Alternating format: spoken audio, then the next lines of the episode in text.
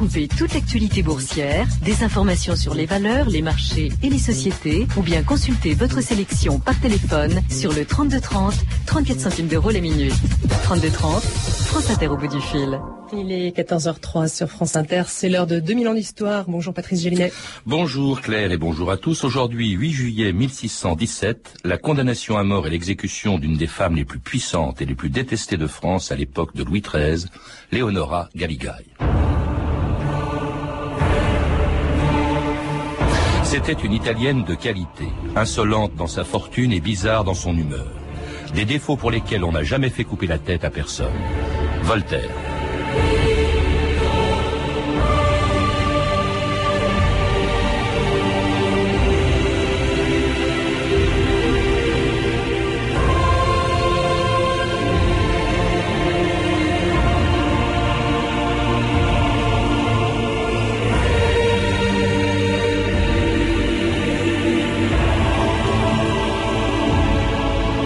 2000 ans d'histoire.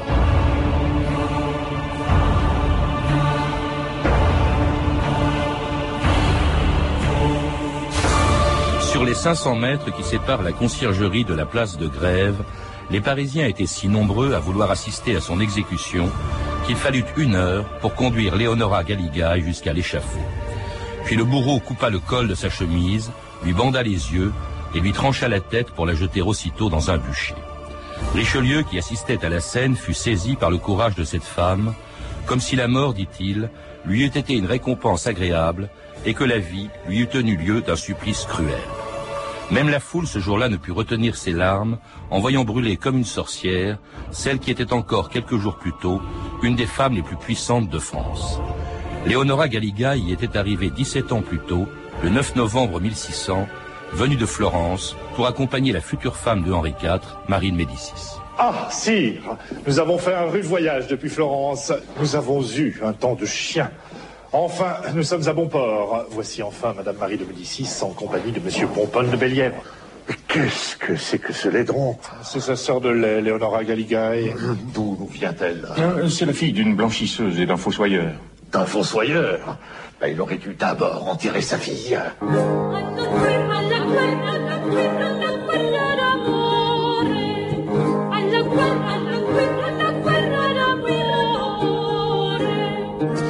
De Cartanguy, bonjour.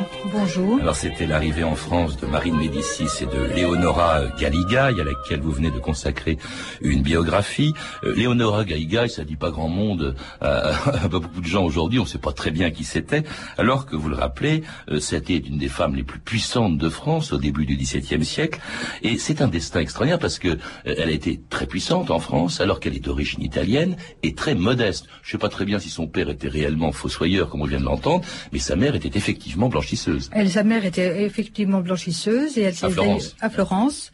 Et en fait, j'ai l'impression qu'il y a eu un problème entre le père et la mère de, de la Galigai, euh, et, et que euh, à ce moment-là, ils ont ils sont peut-être séparés.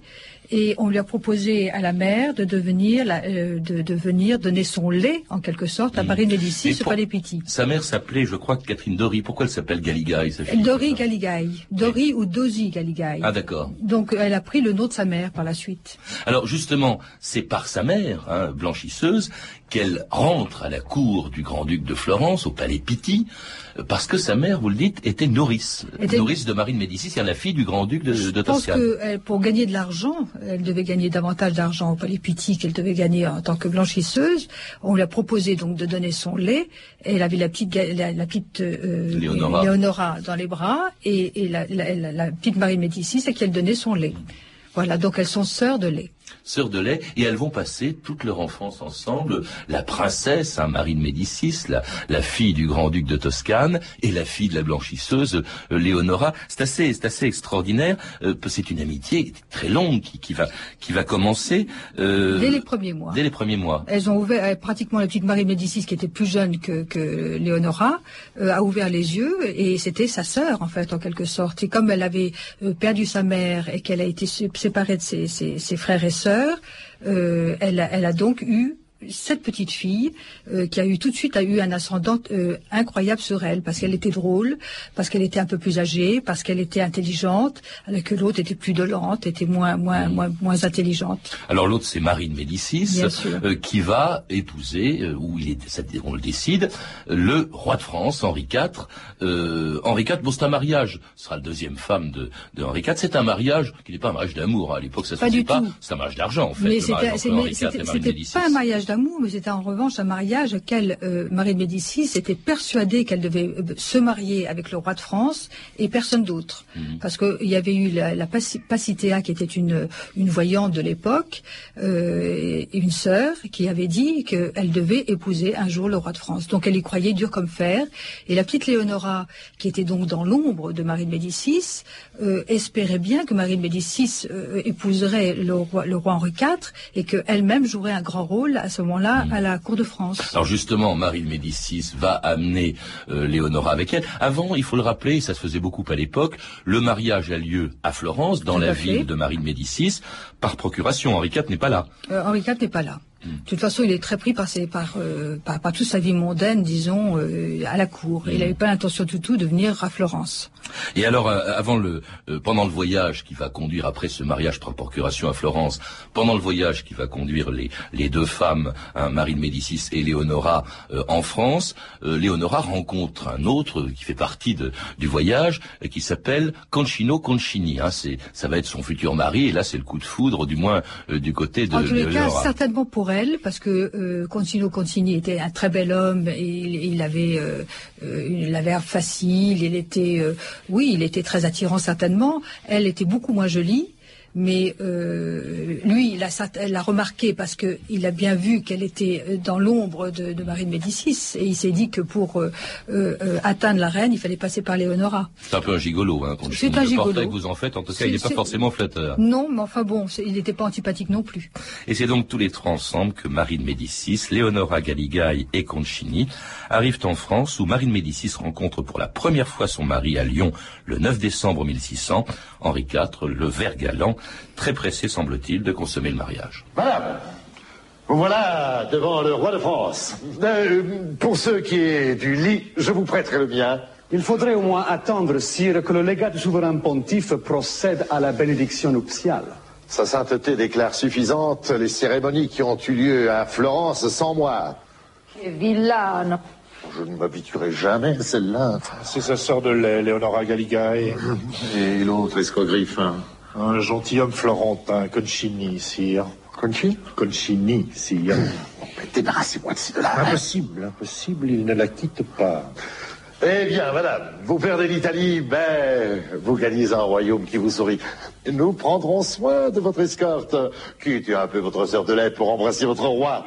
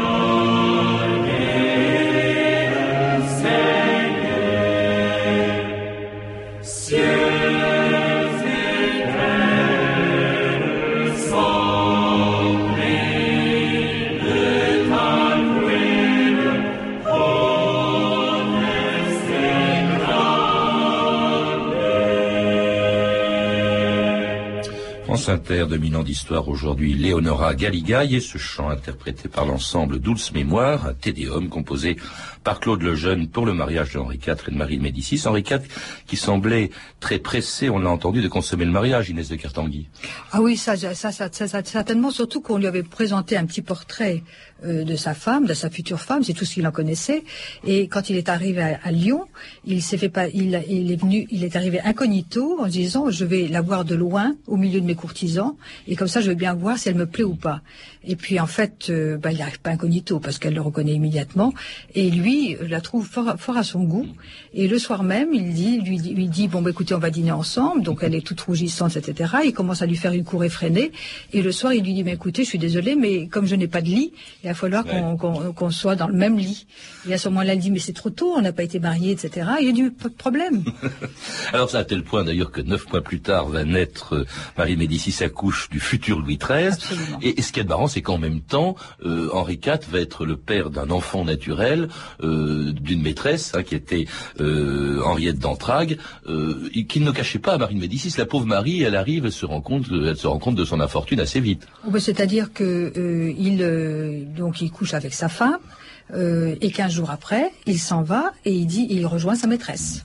Et quand euh, on va, euh, euh, Marie de Médicis va arriver enfin à Paris et va être présentée à toute la cour, on, va lui présenter Henri IV va demander qu'on présente aussi Henriette d'Entragues. Personne ne va vouloir le faire, donc c'est Henri IV lui-même qui va le faire en disant celle-ci était ma maîtresse. Et le était et de- était euh, le passé trop. était de trop puisque c'était absolument le présent. Enfin, c'était le ver galant, hein, on le savait. Alors cela dit, Non, mais elle ne le savait pas. Elle ne le savait pas, mais en tout cas, elle se rend compte assez vite. Elle est assez malheureuse, et c'est là aussi que euh, Concini et Leonora Galigai, qui d'ailleurs entre-temps se sont mariés, vont jouer un rôle énorme. Ils vont la consoler, ils vont être autour d'elle euh, en permanence. Je dirais plutôt Léonora. Euh, Concino essayait de plaire d'abord à Henri IV. Euh, C'était pour lui important. Il pensait que grâce à ça, il allait pouvoir avoir un, un- un- un poste important à la cour. Mais en, en Léonora, en revanche, qui est la sœur de lait de Marie Médicis, faut pas l'oublier, sa meilleure amie depuis toujours, sa sœur, je dirais vraiment sa sœur, va l'aider et chaque fois qu'elle aura un chagrin, chaque fois qu'Henriette d'Entragues euh, se mettra euh, sur son chemin, euh, elle va s'épancher au- auprès de, de Léonora.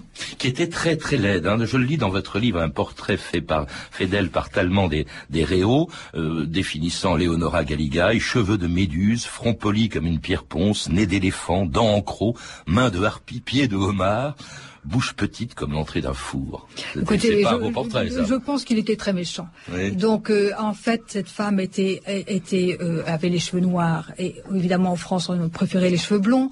Elle avait, euh, elle était maigre alors qu'on préférait les femmes potelées, Mm. mais elle avait en revanche, sais pas, il un, un regard. Elle avait une intelligence, elle avait une vivacité. Elle était extrêmement drôle en plus. Mm. Et tout ça, quand même, ça compte. Et alors, elle va devenir, elle va pas jouer un grand rôle au début, ce- sauf que euh, Marie de Médicis réussit à obtenir pour elle un rôle de dame d'atour. C'était quoi une dame Oh, d'atour c'était très euh, important.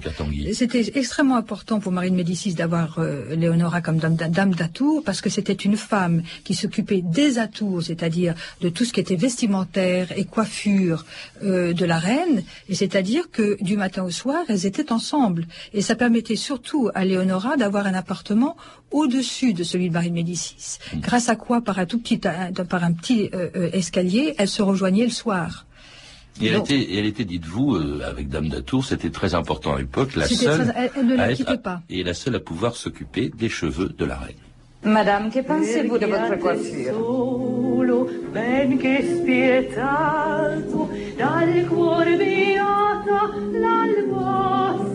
pas un peu trop en pain de sucre C'est ainsi que l'on porte les cheveux à Florence. Mais nous sommes à Paris.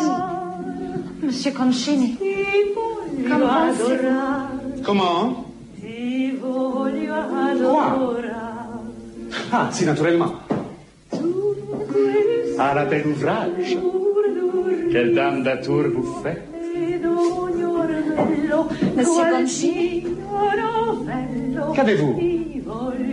C'est une boule dans la gorge qui me travaille. Elle manque pour m'étouffer. Et c'était Leonora Concini, prise d'un malaise en coiffant la reine. Elle était effectivement, vous le dites, Inès de Cartanguy, euh, très malade. Vous parlez même d'une maladie qu'on ne connaissait pas à l'époque, dont on ne connaissait pas l'origine en tout cas, de l'épilepsie. Absolument. Épilepsie ou, ou- ou on disait hystérie à l'époque. C'est-à-dire qu'on on ne sait pas, pas du tout quelle était cette maladie. Elle devait tomber en convulsion en fait et elle faisait peur à tout le monde. Et euh, elle a été malade dès son arrivée, quelques mois après son arrivée en France et elle était persuadée qu'elle avait été envoûtée. Oui. Donc Oui, et donc euh, si vous voulez, elle, elle- à la fin, euh, elle ne voudra même plus qu'on la regarde dans les yeux en disant mais chaque fois qu'on me regarde, euh, on, risque de m'envoûter, donc euh, je ne veux plus qu'on me regarde jamais dans les yeux. Au point qu'elle faisait, je crois, laver sa vaisselle à l'eau bénite. Elle s'entoure aussi de mages et de charlatans. Et ça, c'est très important pour l'avenir parce que c'est ce qui va servir de prétexte à la condamner beaucoup plus tard pour sorcellerie. Alors au départ, étant donné qu'elle est italienne et très croyante, elle va d'abord demander à des capucins de venir prier pour elle et d'essayer de l'aider dans sa maladie, etc. Puis ça ne va pas marcher. Donc finalement, elle va appeler euh, des, des juifs, et à l'époque c'était très mal vu d'avoir des juifs à la cour, et elle va appeler deux, médecins juifs, Alvarez et Montalto, qui vont euh, rien pouvoir faire pour elle. Euh, parce qu'ils ne connaissent pas la maladie et, euh, et n'ayant pas réussi par ce biais-là non plus à se faire euh, soigner, elle va finir par tomber dans l'exorcisme. Alors pendant les, les dix premières années de sa présence en France, Eleonora Galigai, euh, c'est-à-dire les dix dernières années du règne de Henri IV, Henri IV gouverne, donc Marie de Médicis ne joue aucun rôle politique, pas plus d'ailleurs que Léonora Galigai, ni même son mari Concini. Hein. Il se contente de s'enrichir quand même pas mal à l'époque déjà, Oui, un grâce à la reine Un toujours. petit peu, hein. un petit peu. Et puis alors, l'assassinat d'Henri IV intervient, donc en 1610. On a dit que euh, les Concini, ou en tout cas Léonora, étaient responsables de cet assassinat d'Henri IV par Ravaillac, qui était derrière tout ça. On l'a dit longtemps et en fait maintenant on s'est aperçu que ça, ne pouvait pas être. Concino n'avait pas euh, euh, l'étoffe d'un homme. D'abord il n'avait aucune raison de, de, de tuer Henri IV parce que c'était la poule aux œufs d'or pour lui. Il espérait toujours. Il s'entendait bien avec Henri IV. Il espérait toujours que Henri IV lui donnerait des postes de plus en plus importants, ce qui n'était pas faux d'ailleurs comme espérance. Et quant à Léonora, elle s'intéressait surtout à Marie de Médicis et pas du tout à Henri IV. Donc c'était pas un problème. Donc à la mort de Henri IV en 1610, bah, Louis XIII n'a que 9 ans, et Oui. donc il y a régence. Il y aura eu plusieurs fois régence hein, dans, dans l'histoire de France. À chaque fois, d'ailleurs, il y aura des problèmes.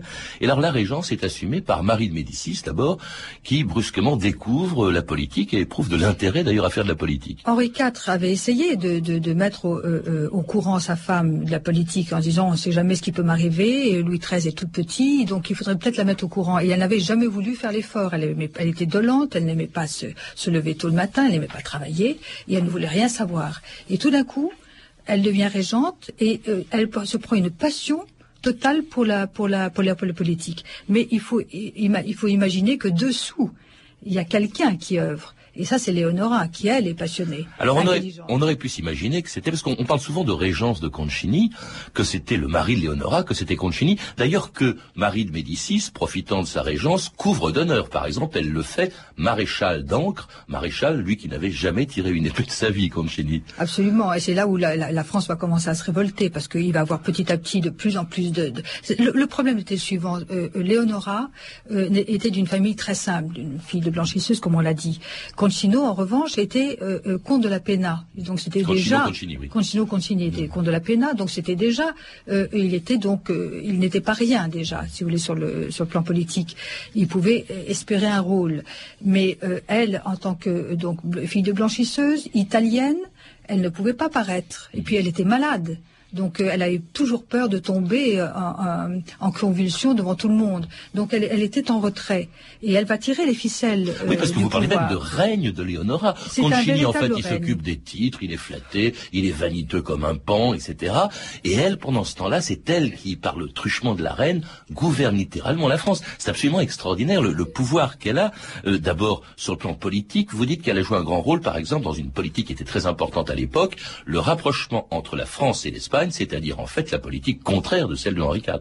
complètement contraire de celle d'Henri IV, mais euh, Marie de Médicis, euh, qui est euh, donc papiste, et qui, euh, forcément, par, par, sa, par, sa, par sa, son éducation, et qui, et qui ne veut pas que l'Espagne, qui était donc très importante à l'époque, beaucoup plus importante que la France, elle voulait pas s'en faire un ennemi. Donc elle va revirer, et grâce à Léonora, qui bien sûr est derrière, et elles vont faire une politique pro-espagnole, qui va être très mal comprise des Français, bien entendu, parce qu'Henri IV était contre. est tellement pro-espagnol d'ailleurs que c'est Léonora et Marie qui arrangent le fameux mariage entre euh, le euh, Louis XIII, le jeune Louis XIII encore, et euh, l'infante d'Espagne, Anne d'Autriche. Tout à fait.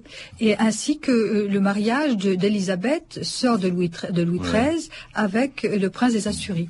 Alors elle a quand même du, du jugement, Léonora. Vous dites qu'elle gouverne littéralement la France, mais par exemple elle choisit des hommes de qualité. C'est elle qui a fait, qui a introduit Richelieu à la cour. Euh, elle a introduit beaucoup d'hommes euh, remarquables, dont Richelieu bien sûr, c'est celui qu'on retiendra, que retiendra, mais surtout, elle, est toujours, il faut re- dire une chose, elle est toujours d'une régularité euh, totale, elle est régulière vis-à-vis de Marie de Médicis, c'est-à-dire que elle ne lui fait jamais une crasse, elle est toujours, euh, elle essaye de, faire pour le mieux, comme si c'était pour elle. Et comme elle est très intelligente, elle va choisir des hommes remarquables, et elle va, elle va les mettre en place. Alors cela dit, elle a quand même malgré tout beaucoup d'ennemis, euh, plutôt d'ailleurs son mari euh, Concini qui est très vaniteux, qui est détestable même, euh, mais ils sont tous les deux détestés, il faut bien le dire, que ce soit Leonora ou que ce soit son, son mari euh, Concini. Euh, on leur reproche évidemment leur pouvoir, leur argent, leurs origines italiennes, il faut bien le dire. Il y a beaucoup de xénophobie dans la haine Énormément. populaire contre les Concini, enfin contre Leonora et, et Depuis, son mari. depuis que Catherine de Médicis avait fait venir tellement et tellement de, dans sa suite tellement d'Italiens que les Français en avaient pris euh, horreur. Et c'est ce qui va recomm- se recommen- recommencer à ce moment-là. Et, et le petit Louis XIII là-dedans, parce qu'au fond, il est roi hein, Écoutez, la depuis la grande- mort de son père, et il est tout jeune, hein, il est entre 9 et 16 ans, euh, et on a l'impression qu'il compte pour du, pour du beurre à l'époque. Non, mais la grande erreur, d'abord Marie de Médicis n'était pas une bonne mère. Elle n'avait pas eu elle-même une enfance heureuse, donc elle serait incapable de donner de l'amour à ses enfants. Puis à l'époque, ça ne se faisait pas trop. Et en plus, euh, euh, euh, Marie de Médicis euh, euh, pense que son fils est, un, est nul. Et euh, elle n'arrêtera pas de le lui dire, et elle ne veut en aucun cas qu'il fasse quoi que ce soit, et surtout qu'il émerge en tant que roi. Donc elle s'en sert, parce que c'est le roi et qu'elle est bien obligée de passer par lui, mais euh, c'est l'erreur totale de Concino Concini, et surtout de Léonora, je dirais surtout de Léonora, de ne pas avoir euh, euh, réfléchi que cet enfant était le futur roi et qu'ils en auraient forcément besoin un jour ou l'autre. Et euh, Louis XIII, dans son coin, va nourrir une haine féroce pour ses, les favoris de, la reine et, il va, jusqu'au jour il ne pourra plus les supporter. Et ce sera le 26 avril 1117, ce jeune roi de 16 ans, Louis XIII, se rebiffe et fait assassiner Concini, qu'il accuse d'avoir trempé dans un complot. Je vous ai fait confiance, je vous avais donné mon amitié, et vous m'aviez promis la vôtre. Vous m'aviez fait le serment de défendre votre roi en toutes circonstances, et vous combattez l'épée à la main aux côtés de conspirateurs. La politique de Concini était de nous diviser, mais cette époque est révolue. Ce matin, sur mon ordre, Concini a été exécuté par Monsieur de Vitry. Sire, malgré votre jeunesse, vous venez de prouver que vous êtes un grand roi. Messieurs, Concini est mort. Vive le roi.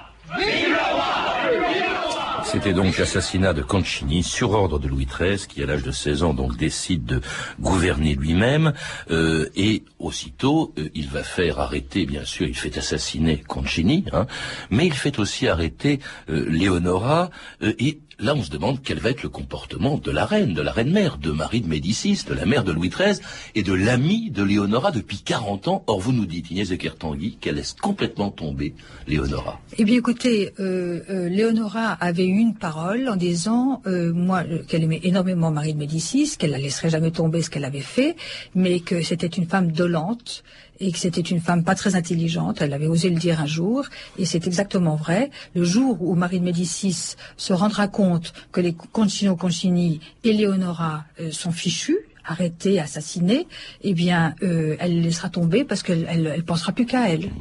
Il faut dire qu'elle-même, le jour même de ce coup d'État, Louis XIII, en quelque sorte, en, en, en 1617, elle-même ne compte plus beaucoup parce que son propre fils, euh, Louis XIII, va se débarrasser, pas, de la même manière, hein, mais il va, il va littéralement l'envoyer en exil, sa mère. Ah oui, complètement, à Blois. Et il va l'envoyer en Blois et il ne peut plus supporter sa mère. Sa mère, euh, euh, euh, vous savez, il était très orgueilleux, Louis XIII. Et euh, il, a, il a rongé son frein pendant des années des années. Et quand il est devenu adolescent, c'est-à-dire qu'il a eu 15 ans et trois quarts, il n'avait même pas 16 ans au moment de ce coup d'État, il a fallu qu'il prenne sur lui en disant, mais maintenant, je veux régner. Et la France était au, au, bord de la guerre civile. On, on, de toutes parts, il se rendait compte que c'était le, que le désordre et qu'on espérait en lui. Mmh. Et c'est à ce moment-là qu'il a décidé de prendre le pouvoir. Et donc d'assassiner Concini, de mettre sa mère à l'écart et Léonora dans tout ça. Alors ah. elle est arrêtée oui. et elle va être, alors pour s'en débarrasser, il faut trouver un prétexte, on va l'accuser de sorcellerie. Absolument. Ça c'est grave à l'époque. Hein. Et alors que on, euh, la France, qui détestait les Concino Concini, qui détestait les Concini en général, euh, et, et Léonora avec, euh, tout d'un coup va se rendre compte qu'on fait, euh, on, fait un procès à Léonora qui n'est absolument pas le bon procès. C'est vrai qu'elle s'est enrichie, c'est vrai qu'elle a fait des malversations, c'est vrai qu'elle qu'elle bon qu'elle qu'elle n'a pas fait attention aux Français. Euh, c'est vrai qu'elle a mal agi vis-à-vis de Louis XIII, mais c'est pas c'est pas une c'est- c'est- c'est- Mais, mais c'est pas ça qu'on lui reproche, justement. C'est pour ça qu'il y a le procès en sorcellerie. On dit, mais regardez, a- elle a, a- eu recours à la magie pour se soigner, etc. Et on dit, c'est une sorcière. On dit c'est, terrifiant, on, ça. on trouve, on, on ne trouve que ça à lui reprocher finalement. Mhm. Comme c'était un crime à l'époque, donc sorcière, ça, ça, ça se passait bien. Et alors, elle est condamnée à mort le 8 juillet 1617 et elle est exécutée le jour même dans des conditions effroyables. Effroyable. Et alors cette femme qui était malade pendant euh, bon, pendant des années, euh, euh, ne pouvait plus se montrer devant qui que ce soit, etc. Tout d'un coup, on va lui faire son procès et elle va répondre du tac au tac à chaque question pendant 21 jours de, de suite. Elle va se battre, mais elle, elle- elle va retrouver toutes ses, ses- ses possibilités. Elle ne va plus avoir d'attaque, donc c'était quand même euh, euh, un problème. euh, bon, euh, qui- le jour où il faut qu'elle se batte, elle, n'est plus malade et euh, euh, et on décide donc de la de la de, de la. euh, ben, C'est-à-dire que euh, c'est le favori de Louis XIII. Euh, Luynes qui, était très très jaloux des Concino Concini, parce que lui il n'avait pas le tiers de ce que les, les favoris de la reine avaient, et euh, qui va dire moi je veux avoir sa fortune, je veux avoir je veux avoir tous leurs titres, et donc pour ça il faut Il il forcément voilà. Et il va tout prendre, et Léonora va mourir comme une sorcière, c'est absolument effrayant. Avec une foule, c'est c'est ce que disait Richelieu, euh, qui lui aussi connaîtra un petit exil, avec une foule qui se met à pleurer parce qu'il trouve que cette femme a un courage inouï, parce qu'on lui bande les yeux, elle les arrache, on lui coupe la tête, on la brûle, etc. C'est- C'est assez pathétique ce, ce destin pour une femme qui a eu tant de pouvoir. Et c'est là où elle va montrer une euh, elle va montrer à, à la foule entière sa force de caractère qu'elle a toujours eu. Elle, elle s'est jamais montrée parce qu'elle était malade et qu'elle était, elle préférait l'ombre. Mais là, tout d'un coup, là, les Français vont reconnaître cette femme une femme extraordinaire. Merci Inès de Kertanguy en tout cas de nous avoir fait découvrir ou redécouvrir Léonora Galigaï et son pouvoir, que l'on retrouve aussi dans votre livre, Léonora Galigaï, l'âme damnée de Marie de Médicis, une biographie qui vient d'être publiée aux éditions Pygmalion.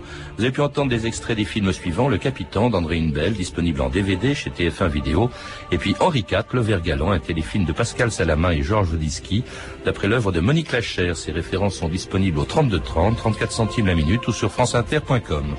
C'était 2000 ans d'histoire. Merci à mon équipe, Patrick Henry et Philippe Jurado, Claire Destacan, Claire Tesser et Violaine Ballet, et la Galigaille de 2000 ans d'histoire, la maréchale de Comilac. Demain, dans notre émission, l'origine des noms de famille, mais tout de suite à 14h30 très précise, un nom bizarre.